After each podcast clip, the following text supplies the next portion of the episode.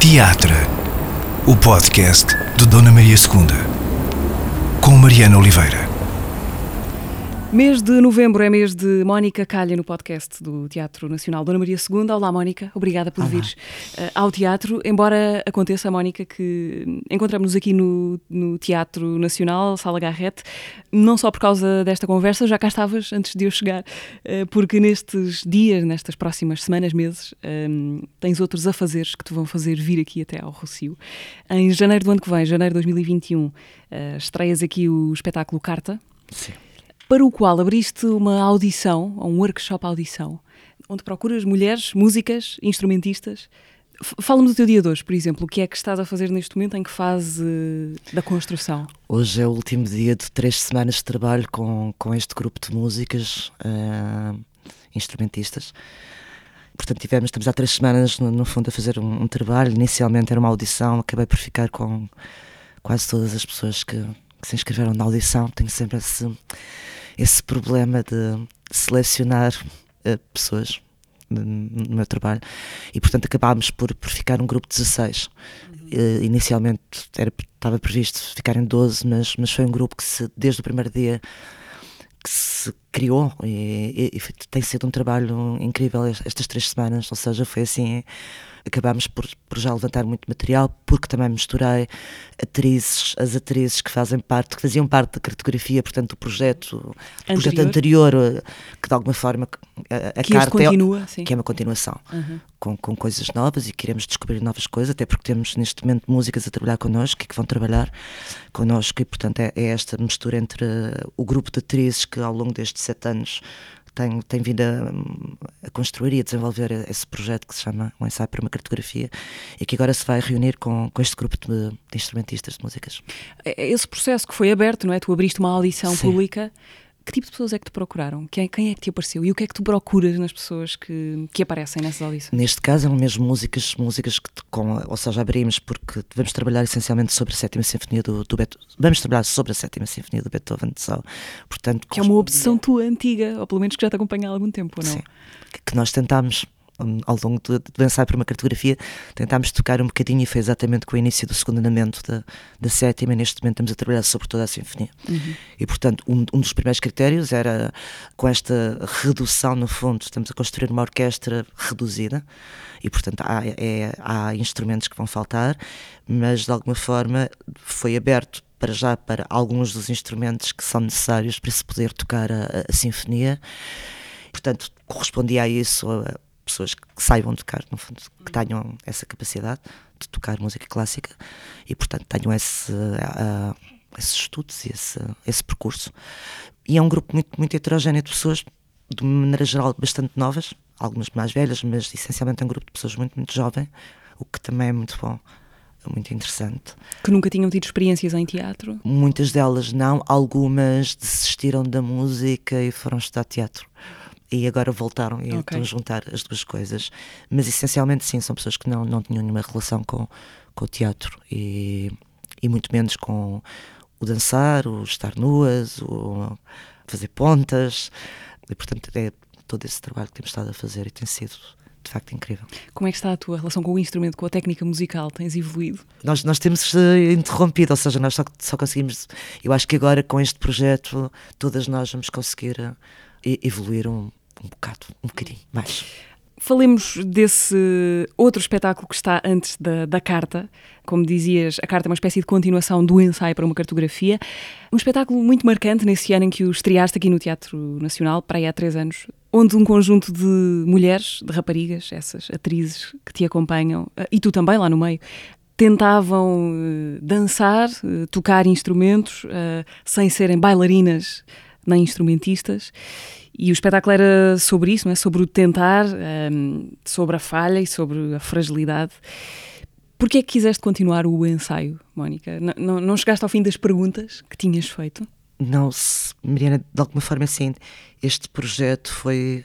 Este, esta ideia do projeto do ensaio para uma cartografia foi a possibilidade, no fundo, de eu, com um conjunto de pessoas, ao longo de vários anos, poder desenvolver um projeto, um projeto no tempo. Hum. Ah, e nesta insistência de continuar esse caminho e de continuarmos a descobrir esse caminho em conjunto.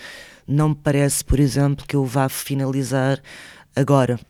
Ou seja, é um trabalho que me continua a permitir levantar muitas questões, que continua a ser estimulante, ou seja, que é um, é um, é um material e é um projeto e um conjunto de pessoas com as quais eu quero continuar a, a fazer esse caminho, esse percurso e essas, e essas perguntas vão tendo respostas, mas uma das respostas é sempre a vontade de, de continuar este projeto, de continuar a, a, a desenvolvê-lo, de continuar a, a, trazer mais pessoas para dentro do próprio trabalho, como, como vai ser agora o caso. E, e têm sido sempre projetos que têm sido feitos ao longo, ao longo deste, destes anos.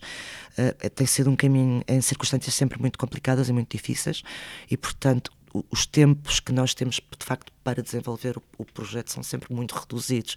Portanto, é voltar a fazer o trabalho um ano depois, voltar a, a desenvolvê-lo, voltar a, a, pegar nele, é uma, uma, possibilidade também, é uma estratégia. No fundo, eventualmente, se eu tivesse uh, quatro meses a trabalhar sobre estes materiais e sobre este caminho, as coisas seriam de outra forma e e não sei se sentiria, se sentiria essa necessidade de, de o continuar. Aliás, uh, chamar ensaio a um espetáculo é logo uma grande coisa, não é? É logo preparar-nos para ver o inacabado, uh, aquilo que ainda vai mudar, que tem muitas falhas. Uh, a carta já soa a qualquer coisa mais fechada, embora também, também soa qualquer coisa que, que precisa de resposta a carta, no fundo, também, a carta também tem a ver com, com a origem da palavra cartografia, da carta em latim, e, portanto, dessa associação entre, entre esta cartografia, que no fundo é cartografar um. mapear. Mapear, porque não é bem mapear, mas. e desenvolvendo, um, no fundo, tem a ver com um caminho, com esta construção do, sobre o tempo. E não é propriamente uma coisa mais fechada, aliás, neste momento é uma coisa que está em construção, portanto, mas não sei se será propriamente mais fechado do que o ensaio. Eh, deixa-me partilhar contigo a minha experiência de, de espectadora, de alguma maneira, do, do, ensaio para uma cartografia, que eu vi duas vezes. A primeira no ano em que o estreaste aqui no, no Dona Maria II. Na verdade, não foi bem um espetáculo, foi um ensaio. O ensaio do ensaio, digamos assim. E vi no ano passado, em 2019, quando repuseste no, no terraço do Lux, uh, quando lá fizeste algumas apresentações. Um, impressionou muito das duas vezes, mas por razões uh, diferentes. Entretanto, passa tempo e o espetáculo muda e os nossos olhos também mudam. Houve uma coisa que eu achei da primeira vez uh, que me marcou, que fiquei a pensar no assunto, que não achei da segunda, não sei porquê, mas que, que partilho contigo aqui, que é, uh, fiquei a pensar qual é que é o, uh, qual é que é o limite daquilo que se pode pedir a alguém que faça, que alguém faça em palco, ou seja, tu como encenadora, como, como criadora daquele espetáculo, uh, estás a pedir àquelas raparigas que se, que se dispam e que façam, enfrentam uma plateia alguma coisa que manifestamente não conseguem fazer, fazer bem, não é? que é dançar, eh, tocar um instrumento. Ou seja, se aquilo não fosse um espetáculo, quase seria uma imagem muito violenta, não é? quase de, de, de humilhação, de ter as pessoas naquele grau de exposição. Obviamente que é um espetáculo e isso muda tudo, não é? Mas hum, estas coisas passam pela cabeça. Até onde é que podes ir contigo e com as pessoas que estão contigo? Eu normalmente peço às pessoas para ultrapassarem os seus limites. Aliás, acho que nenhuma construção artística, de alguma maneira, a, a questão do limite, e, no, e, porque também tem a ver com, com a vida e com o desenvolvimento de, de um percurso, a questão do limite é sempre uma coisa que está no, no que é essencial ao trabalho artístico. A violência uh, de um processo e, e, e, os processos artísticos têm uma dose de violência porque há um confronto sempre porque há uma, uma tentativa de se, de se chegar a, a alguma coisa, sabendo sempre que, que há uma impossibilidade ao mesmo tempo. Portanto, é sempre, são sempre processos violentos. Acho que o trabalho artístico e aquilo que me interessa, no fundo, também é essa exposição, de, a partilha uhum. dessa fragilidade, da fragilidade que todos nós temos. E a fragilidade não me parece que seja uma coisa propriamente expor a fragilidade, não é. Uh, não é algo de humilhante, é algo de, de, de, é uma dádiva e é uma possibilidade de, de empatia permite a empatia, porque também o trabalho não é só sobre a fragilidade, é sobre a força, é sobre a união, é sobre a resistência, é sobre a superação. Ou seja, todas nós fomos superando, fomos nos superando uh, em, muitos, em muitos aspectos. Um, e, e, portanto, há esse lado também de uma força e de uma, de uma coragem, de uma resistência, de uma superação, uma superação individual e uma superação feita em, em, em conjunto e, e partilhada. Outra coisa, Mónica, hum, muito estranha que me acontece com os teus espetáculos é eh, não saber imediatamente se gostei ou não. Em geral, é preciso passar algum tempo até descobrir uh, isso. Por exemplo, com a cartografia, se calhar é um bom exemplo disso. Eu, eu, eu saio com a certeza de que me marcou, mas mas, mas isso não é logo a certeza de ter gostado, ou seja, parece que essa nem é a medida, gostar ou não gostar. Há uma impressão forte, mas isso não é logo convertível em, em gostar ou não gostar. Agrada-te que as pessoas, eh, mais que agrada-te mais que as pessoas uh, gostem dos teus espetáculos ou que fiquem marcadas, seja isso o que for, impressionadas por eles? Agrada-me mais, quer dizer, acho que uma coisa, acho que os espetáculos devem ser marcantes e devem, devem espero que sejam, senão são gestos inócuos a pior coisa que lhes pode acontecer, possivelmente, é serem indiferentes. É? Por isso acho que qualquer pessoa que quer que faz espetáculos, qualquer encenador, qualquer criador, espera que, que aquilo que está a, a partilhar com, com o público seja marcante e que seja independentemente da maneira como, quer dizer, claro que eu prefiro que as pessoas saiam marcadas de, de um trabalho, uh, não pela negativa ou porque, por uma total rejeição, mas porque de alguma forma uh, pessoalmente e individualmente, o trabalho lhes fez refletir, sentir, questionar, emocionar-se, depende. E às vezes leva tempo e isso transforma-se em nós, é? a maneira como absorvemos. Isso também já me aconteceu com alguns espetáculos que vi que na altura, e vou dar um exemplo, uh, quando estava no conservatório, eu estive a fazer um, assistência de produção um, nos encontros à carte, ao Tadeusz Cantor e lembro-me que na altura, quando vi, foi, foi uma experiência muito interessante, estive a assistir a, a, todo um processo de ensaios e de trabalho e, e tinha 20 anos, portanto foi mesmo algo muito marcante, mas na altura eu lembro-me de, de, ter gostado de toda a experiência de não ter uh, gostado do espetáculo, apesar de ele me ter marcado. E muitos anos mais tarde fui percebendo, e foi, foi anos depois, o quanto aquele trabalho uh, me tinha marcado, inclusive o quanto ele tinha sido fundamental para muitas das coisas que eu acabei por, por vir a fazer. E na altura não me apercebi disso. Lembras-te porque é que não gostaste? Uh, foi o último espetáculo que Cantor uh, ensinou e, portanto, era uma despedida. E era um espetáculo que, no fundo, era, uma, era um conjunto, no fundo, de toda a obra dele, de todos os trabalhos, portanto, eram bocados misturados de todos os, de todos os trabalhos que ele, que ele fez ao longo da vida. E havia uma voz off, era ele a falar. Uh, ele estava sempre em cena, sem falar, portanto, era tudo um. Os atores tocavam e cantavam, não falavam. Portanto, eu, não te consigo explicar porque que na altura houve assim uma, uma rejeição, hum. porque, porque foi uma rejeição, mas foi um trabalho que foi de facto muito, muito, muito marcante na minha vida. Um, Mónica, este ano de 2020 obrigou-te a ti e praticamente a toda a gente que trabalha em artes e tinha planos um, a mudar muita coisa. A ti interrompeu-te a apresentação de um ciclo de solos uh, chamado Este é o Meu Corpo, monólogos emblemáticos uh, da tua carreira, do teu trabalho, uh, que entretanto já pudeste retomar em setembro e que agora vais também levar ao, ao Porto.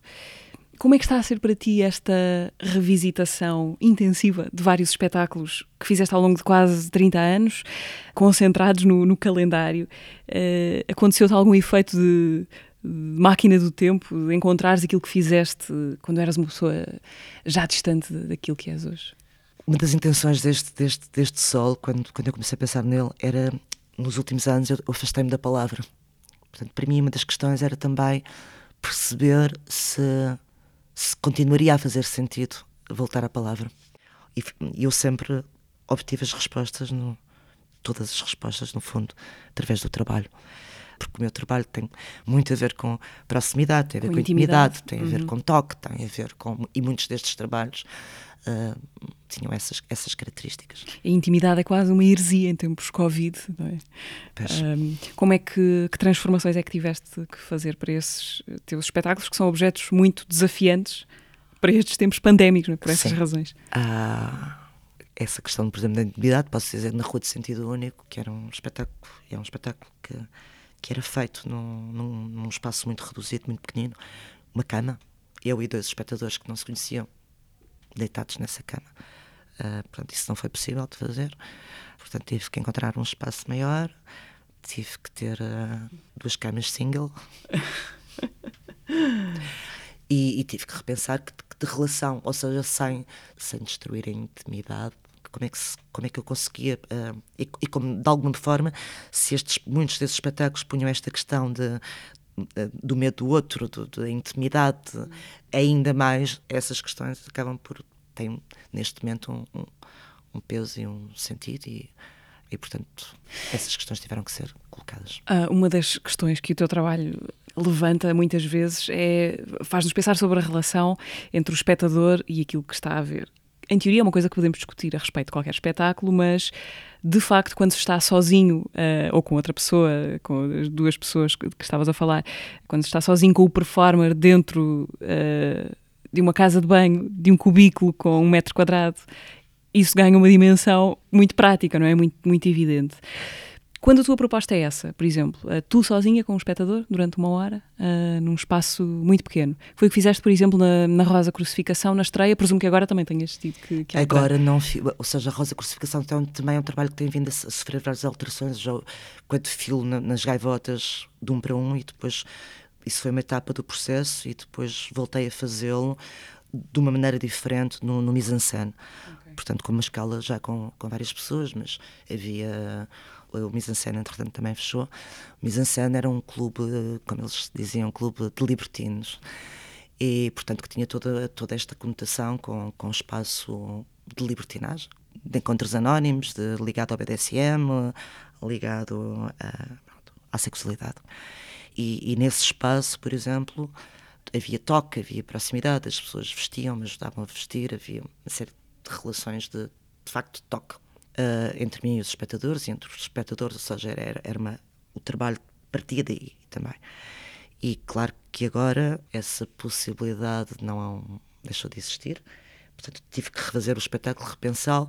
Acho que ele ganhou outras coisas e, e para mim era um trabalho que não estava acabado de maneira nenhuma e portanto ao fazê-lo agora também foi uma, possibilidade de, no fundo, não, não propriamente fechar o trabalho, mas, mas de, de levá-lo a um ponto que eu ainda não tinha conseguido quando o fiz.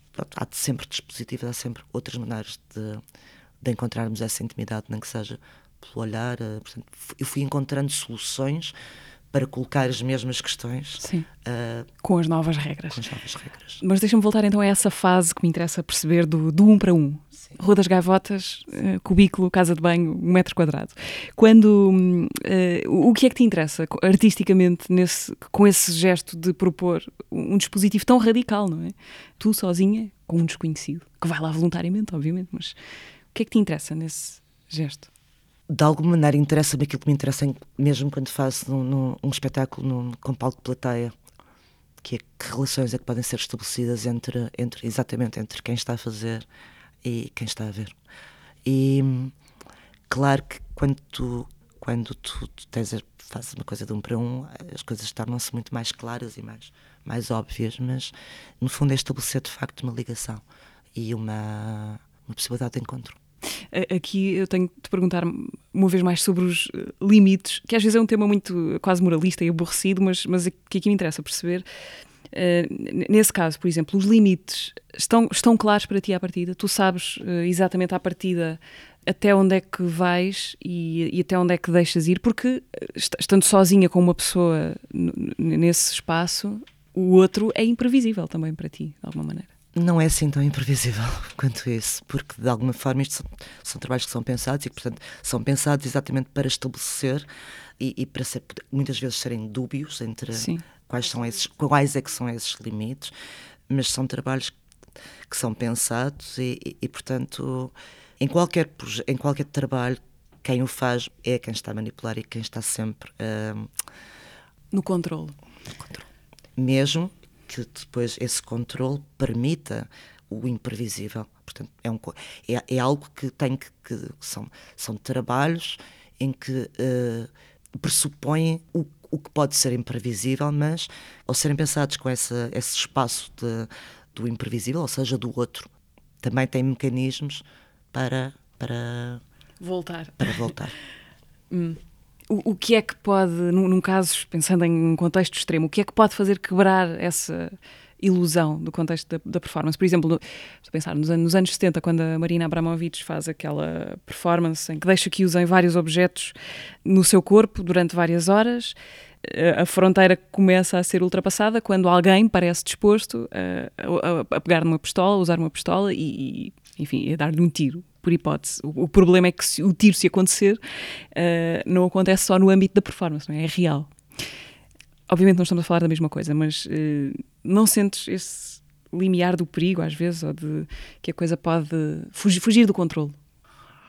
Não, porque exatamente o trabalho também parte também tem, tem esse lado e, portanto, a mim também. eu não tenho uh, medo do outro.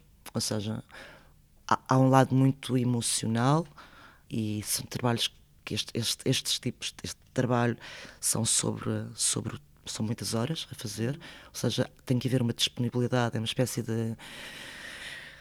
De, de, hora a hora eu, eu, eu ter a, a, disponibilidade para voltar a encontrar-me com outra pessoa e ter toda a generosidade para fazer e, portanto, também é, é, é um, tem que ser um conhecimento muito rápido, ou seja, é, é o estabelecimento de uma relação muito, muito íntima e, e emocionalmente muito forte, mas é o estabelecimento de uma relação entre dois desconhecidos, duas pessoas desconhecidas, eu e o, e, e o outro.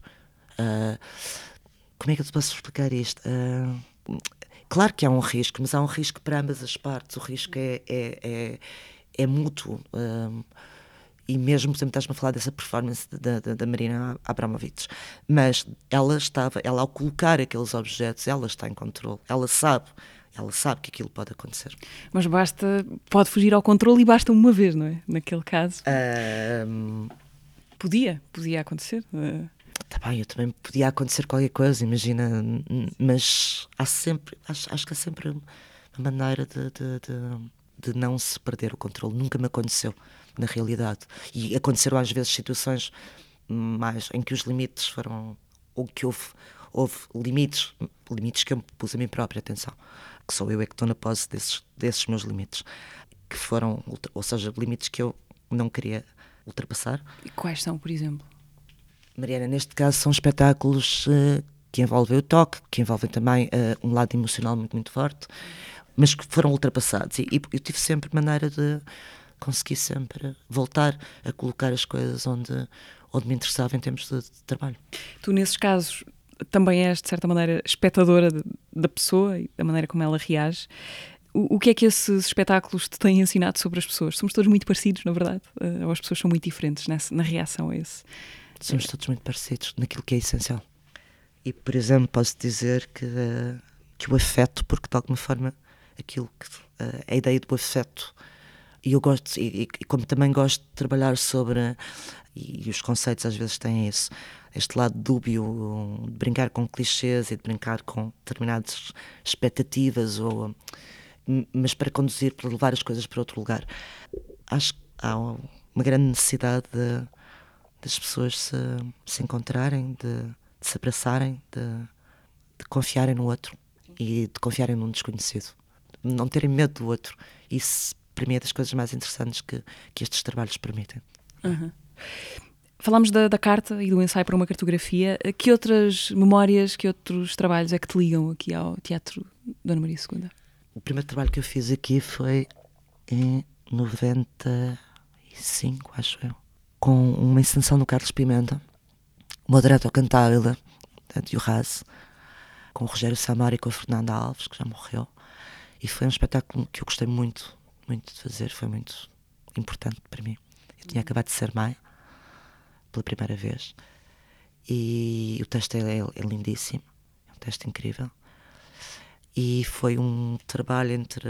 Eu não conhecia o Rogério Samora, nem a Fernanda, foi um trabalho muito, muito bonito. Eu tenho falado várias vezes com o Rogério, gostaria muito uh, que voltássemos a fazer. Mónica, saindo eh, desta casa para outra casa, para a tua casa conveniente, a Casa Conveniente, a estrutura, a companhia que tu fundaste em princípios dos anos 90, 92, no, no Caixo de Dré, uh, que há uns anos mudaste do Caixo de Dré para a Zona J, em Chelas. Saíste do Caixo de Dré quando a rua ficou cor-de-rosa, mais ou menos as coisas coincidem foi, no tempo. Foi exatamente nessa altura. Uhum. O que é que deixou de ser interessante para ti ali? Passou a ser uma rua de bares e de, de copos só. Não é que aquele, aquela zona de, de, da cidade não tenha tido sempre essa, essa, essa componente de, noite, do, dos bares, das discotecas, mas toda aquela zona que ele deixou, ou seja, passou a ter só um, um tipo, tudo aquilo que, que o Castro tinha de mistura de, de, vidas, de vidas, várias vidas, uh, deixou de, de, existir e, portanto, passou a ser um, um sítio. Uh, que já não te interessava. Que não me interessava. Um, da Zona J, onde está a Casa Conveniente, para o Rocio, onde estamos e onde está o Teatro Nacional, uh, vai uma grande distância, não é só uma distância em quilómetros. Como é que tu um, sentes essa distância? A distância que vai das, da margem, onde estás, ao centro, onde também estás, não é? Quando eu. Claro que são, são coisas muito, muito diferentes, é porque tens condições de trabalho totalmente de escalas diferentes, ou seja, eu não sei, a distância. Aquilo que sempre me interessou nesta ligação, ou seja, poder fazer trabalhos aqui, poder fazer trabalhos em teatros mais convencionais e trabalhar na, na, na Zona J, ou mesmo quando trabalhava na Casa Conveniente, no Castro é, é poder haver uh, uma contaminação e as coisas poderem transitar de um lado para o outro, ou seja, de criar no fundo ligações e, e de utopicamente, é isso que eu, que eu gostaria e, e acho que pontualmente vai acontecendo, é atenuar essa, ou seja, permitir que as pessoas da Zona J possam vir aqui, que as pessoas do centro possam ir à Zona J, ou seja, de fundo é, é, é fazer com que a cidade, permitir que a cidade, nas suas múltiplas uh, características, se possa unir, se possa ligar, que haja pontes, que haja contaminação, que haja que não sejam territórios e vidas estanques e mas isto não tem a ver com, tem a ver com o território, mas tem a ver com as pessoas, no fundo. Estás na Zona J para ficar? Estou, mas, mas uh, com, com, muitas dificuldades, como sempre, mas porque o nosso espaço continua ainda em construção. Em construção. E provavelmente irá continuar mais algum tempo, portanto, continuamos a tentar acabar aquele espaço que não está acabado, mas sim, continua a fazer sentido para mim trabalhar ali, claro. Para além destas uh, transformações das cidades, a de Lisboa, por exemplo, que te fez sair do, do Caixo de Dré para, para a Zona J, o país em que tu estreaste a Virgem Doida nos anos 90, no princípio dos anos 90, e o de hoje, quase 30 anos depois, mudou em quê para ti, Mónica? O que, é, que é que está diferente, de essencial? Pois, claro, mudou imenso. E neste momento, mas, vou-te dizer uma coisa, Maria, neste momento, Lisboa faz-me lembrar a uma espécie de uma Lisboa dos anos final dos anos 70. Ou seja, voltei a ter essa sensação de uma coisa muito muito antiga, nesta desolação em que estamos a viver. E neste momento acho que essa é, é uma das questões e é, é o que é que vai acontecer, onde é que nós estamos, que pessoas é que nós vamos ser. Um... E em termos de, de recepção dos, teu, dos teus espetáculos, do teu trabalho, achas que mudou alguma coisa? Ah quando eu fiz a Virgem Noida aquilo teve um impacto, mas nós éramos uns miúdos, tínhamos acabado de sair do conservatório, uh, éramos desconhecidos, uh, havia muito poucas companhias de teatro em, em Lisboa, uh, cinco ou seis, tinhas os encontros à carte, mas tinhas muito, ou seja, era uma cidade que começava a ser cosmopolita, ou que estava a abrir, que estava no início mesmo, a questão do bairro alto, o bairro alto que, que, não era um bairro alto simplesmente, era muito, era um bairro alto, a ideia da noite, o sair à noite era muito diferente do que depois se transformou.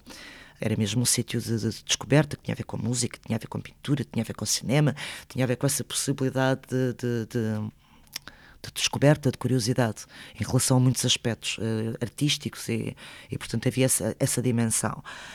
Acho que naquele momento aquele trabalho teve um impacto, até porque. Mas foi, foram várias coisas que aconteceram naquela, naquela altura, naquele início dos anos 90.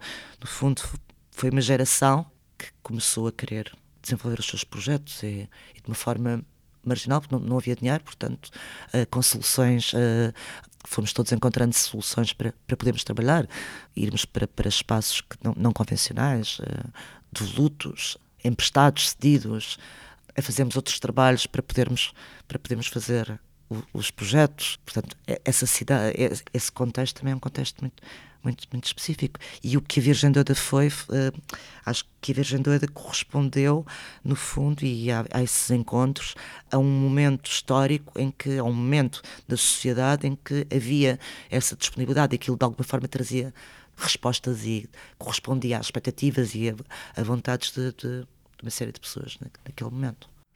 Eu, eu, tenho, eu tenho ideia, se isto não for verdade, diz-me por favor, mas eu tenho ideia de que aqui há uns tempos a tua página de Facebook, a tua página pessoal foi suspensa ou bloqueada por uns tempos. Eu não tenho acesso a ela.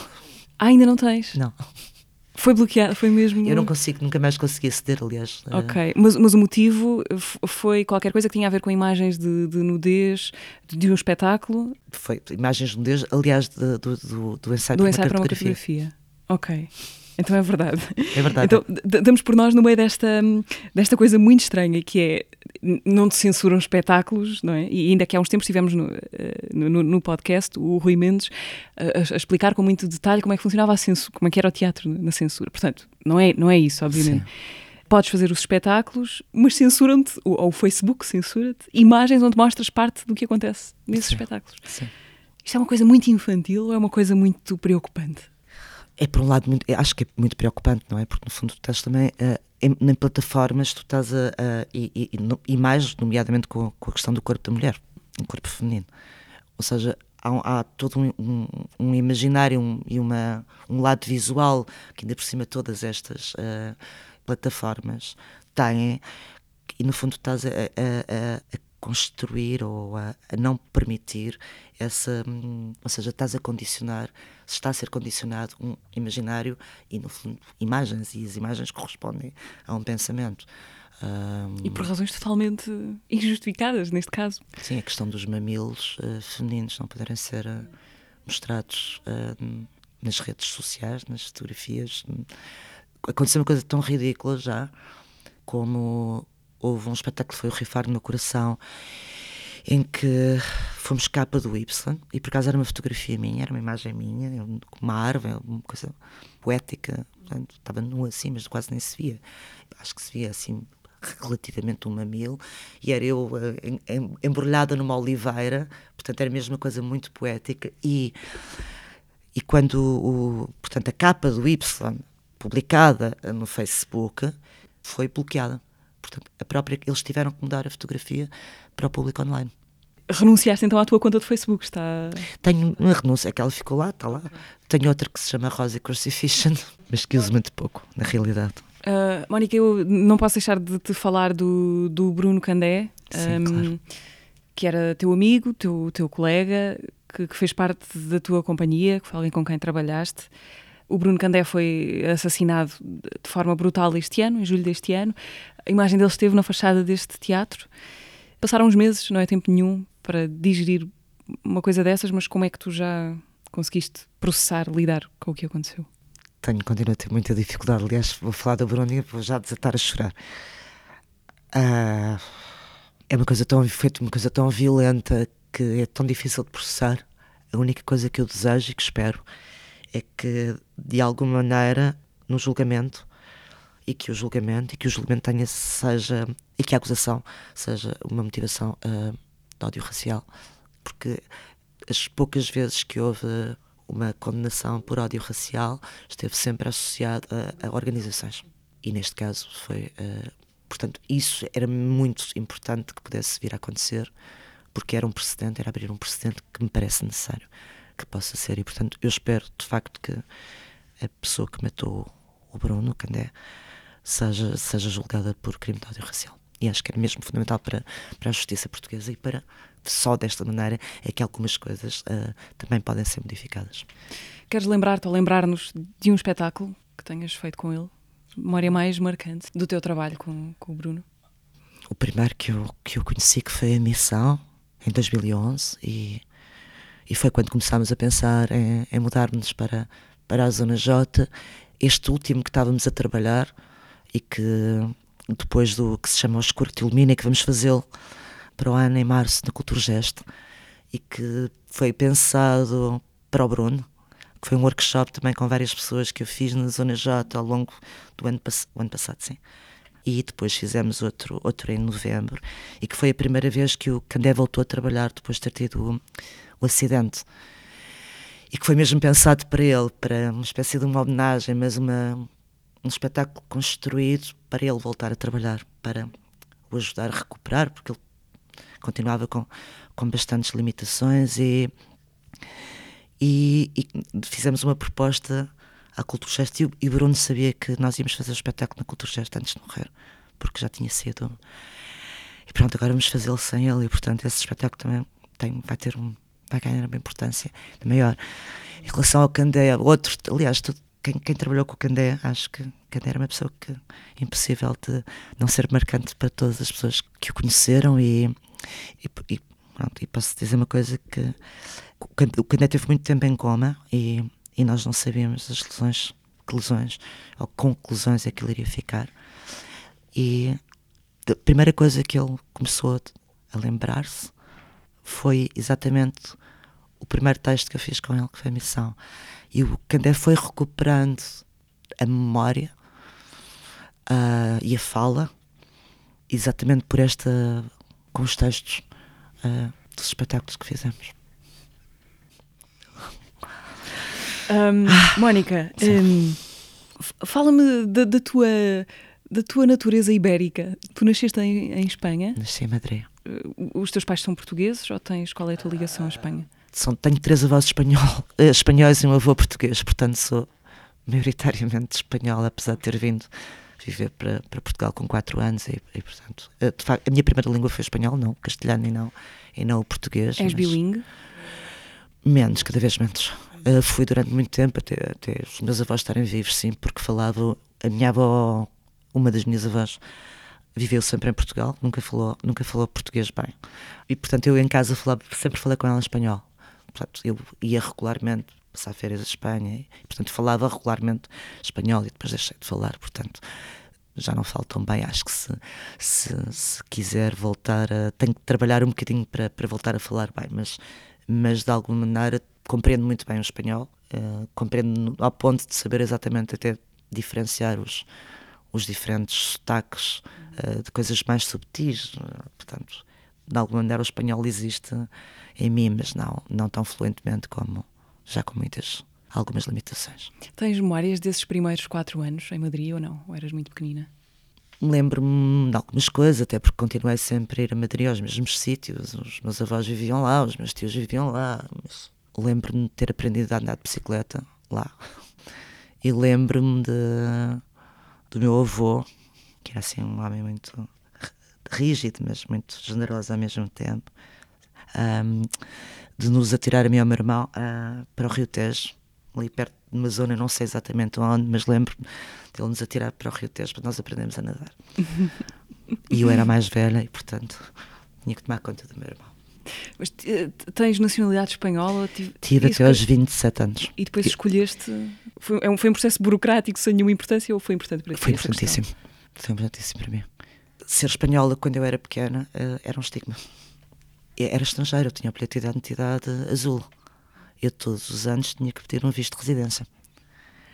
Tinha um passaporte, ou seja, eu para sair de Portugal tinha sempre problemas, tanto em Espanha como de Espanha para depois sair, porque era uma cidadã espanhola com residência no estrangeiro.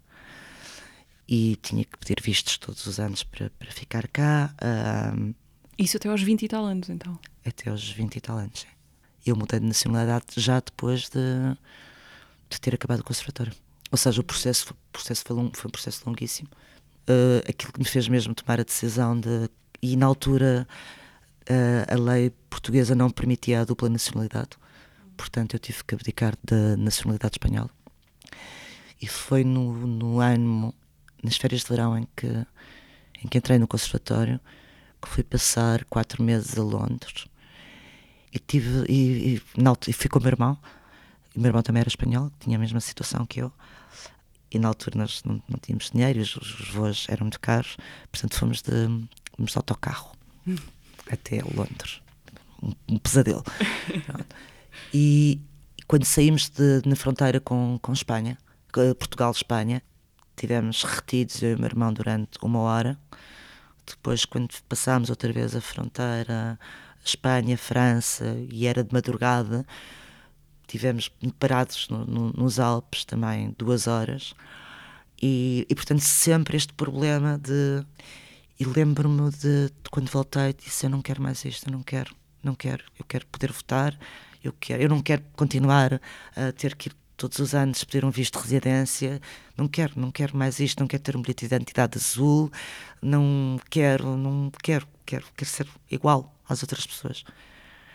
E começámos um processo de mudança de nacionalidade que demorou anos, anos, anos. Por, por, por alguma razão? Ou porque porque demorava, não eram coisas advogados, era, era um, não foi já não me lembro, mas foi muitos anos, com os meus pais a terem que pagar um advogado, ou seja, foi uma coisa muito, muito, muito, muito, muito longa, apesar de eu só ter estudado em Portugal, portanto eu nunca andei na escola em Espanha, de viver em Portugal desde os quatro anos, mesmo assim uh, ter que ir ao Serviço Nacional de Estrangeiros, que ainda tenho ir, que se tiver mesmo tratado de papéis, papéis, mesmo sendo portuguesa, se precisar de um papel, eu continuo a ter que ir ao Serviço Nacional de Estrangeiros, porque a minha cédula está lá, porque pronto, isso foi uma situação, sim, não, não foi uma coisa para mim, portanto foi, não, não foi uma coisa leviana, foi uma coisa muito uh, marcante e e importante.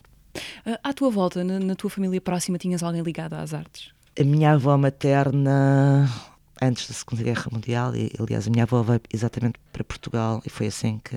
Portanto, a minha parte portuguesa tem a ver com a minha avó materna, que fazia parte de uma, uma companhia nacional de, de, Flamengo. E durante a Segunda Guerra Mundial, em plena Guerra Mundial, Segunda Guerra Mundial, eles vieram fazer uma digressão a Lisboa e a minha avó apaixonou-se e, e não voltou. O meu pai também, apesar de ter outra profissão, ser engenheiro, pintava, o meu irmão também, mas não, assim diretamente, eh, não. E posso perguntar se os teus filhos, algum deles seguiu essa inclinação artística? Os mais velhos não, a mais nova, que tem 12 anos, uh, estuda música, Eventualmente, acho que será os mais velhos, não, de maneira nenhuma, tudo ao contrário, nada a ver. Um, Mónica, vamos fazer aqui uma pequenina pausa para ouvir, eh, numa versão condensada, a passagem da Paula Mora, atriz eh, residente aqui do Teatro Nacional da Maria II, que foi a convidada do teatro no mês passado. Eu sinto isto como a minha casa, é verdade que sim. Entrei aqui em 79 Portanto, já são muitos anos e, e muitas peças, muitos espetáculos, muito empenho, muito entusiasmo. Fui chamada pelo Ribeirinho, ele precisava de uma, de uma atriz da, jovem, da minha idade. Eu conheci o Ribeirinho dos filmes portugueses. Sim. E tinha aquela imagem de um gajo muito engraçado, muito divertido, mas ele não era assim. O Ribeirinho tinha muito mal feitio. Não, dê antes aqui o whisky esta menina, mas pequenino, pequenino, só para ela se acalmar. Uma colega que às vezes nós estávamos nos ensaios e dizia assim: Ai, apetecia-me tanto ir para a minha casa. E eu aquilo deixava-me completamente possessa. Eu dizia assim: Eu nunca quero ser assim.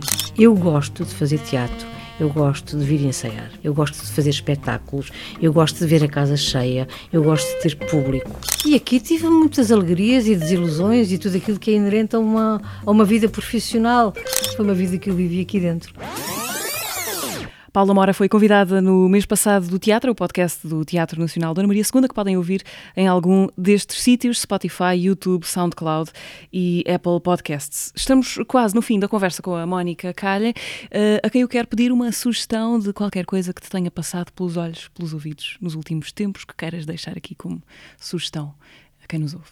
Nestes últimos tempos eu tenho estado tão focada só no, no trabalho, mas se calhar é um bocadinho redundante ou básico que eu vou dizer, não, mas por exemplo, uh, foi muito bom voltar ao texto da Dulce Maria Cardoso e, e, e, portanto, se calhar sim, uma sugestão de, dos meus sentimentos de Dulce Maria Cardoso, que eu nunca mais voltei a, a lê-lo um, desde 2013. E que Fizeste foi, o espetáculo a partir do, do livro? E, sim. Uh, com o livro todo, portanto, com este, com este livro, e foi outra vez um, tão impactante e tão, tão bom voltar a relacionar-me com aquele livro, com, que é um livro para mim, é, é dos livros que eu mais gosto, de facto, da Dulce. E que para além de uma história muito pessoal, tem uma, uma reflexão muito, muito inteligente, muito, uma análise muito, muito inteligente de um Portugal que eu espero que não volte a existir. Os meus sentimentos da Dulce Maria Cardoso como sugestão uh, de leitura da, da Mónica Calha. Mónica, há aqui um, um momento no, no, podcast em que escutamos uma pergunta deixada, em que tu escutas uma pergunta deixada por alguém. Hoje é uma pergunta de Mónica para Mónica. Uh, eu acho que adivinhas facilmente quem é esta outra Mónica. Sim. Uh, então vou-te pedir que, que ouças. Então aqui vai. Moki, qual é a tua palavra favorita e porquê? Beijinhos! A pergunta é da Mónica Garnel. Bem, a Mónica, qual é a minha, a minha palavra preferida e porquê? A generosidade. Ah, acho que no trabalho e na vida a, a generosidade é, é basilar na forma como nós podemos transformar o mundo para, para um lugar. E, e que no fundo também permite ultrapassar os medos que nos pode unir nas nossas diferenças, mas também naquilo que é que nos é comum. É, é essa. Um, Mónica, a vida e o trabalho são a mesma coisa para ti? São. Não as consigo separar e acho que esse é um, é um dos grandes privilégios de quem, de quem se dedica às artes. É sempre um privilégio, nunca é uma condenação? Para mim é um privilégio. Ok. Mónica, muito obrigada. Obrigada, uh, Foi um grande prazer conversar contigo um, e fazer-te finalmente toda, quase todas as perguntas que, que, me vão ficando penduradas de cada vez que, uh, que, que, acontece encontrar-te em cima de um palco ou dentro de uma casa de banho. Obrigada por teres vindo ao podcast do Teatro Nacional Dona Maria II. Em janeiro do ano que vem, a Mónica Calha vai apresentar Carta aqui no Teatro Nacional. Até lá, sigam o podcast, o Teatro, no Spotify, YouTube, SoundCloud ou Apple Podcasts. Até lá.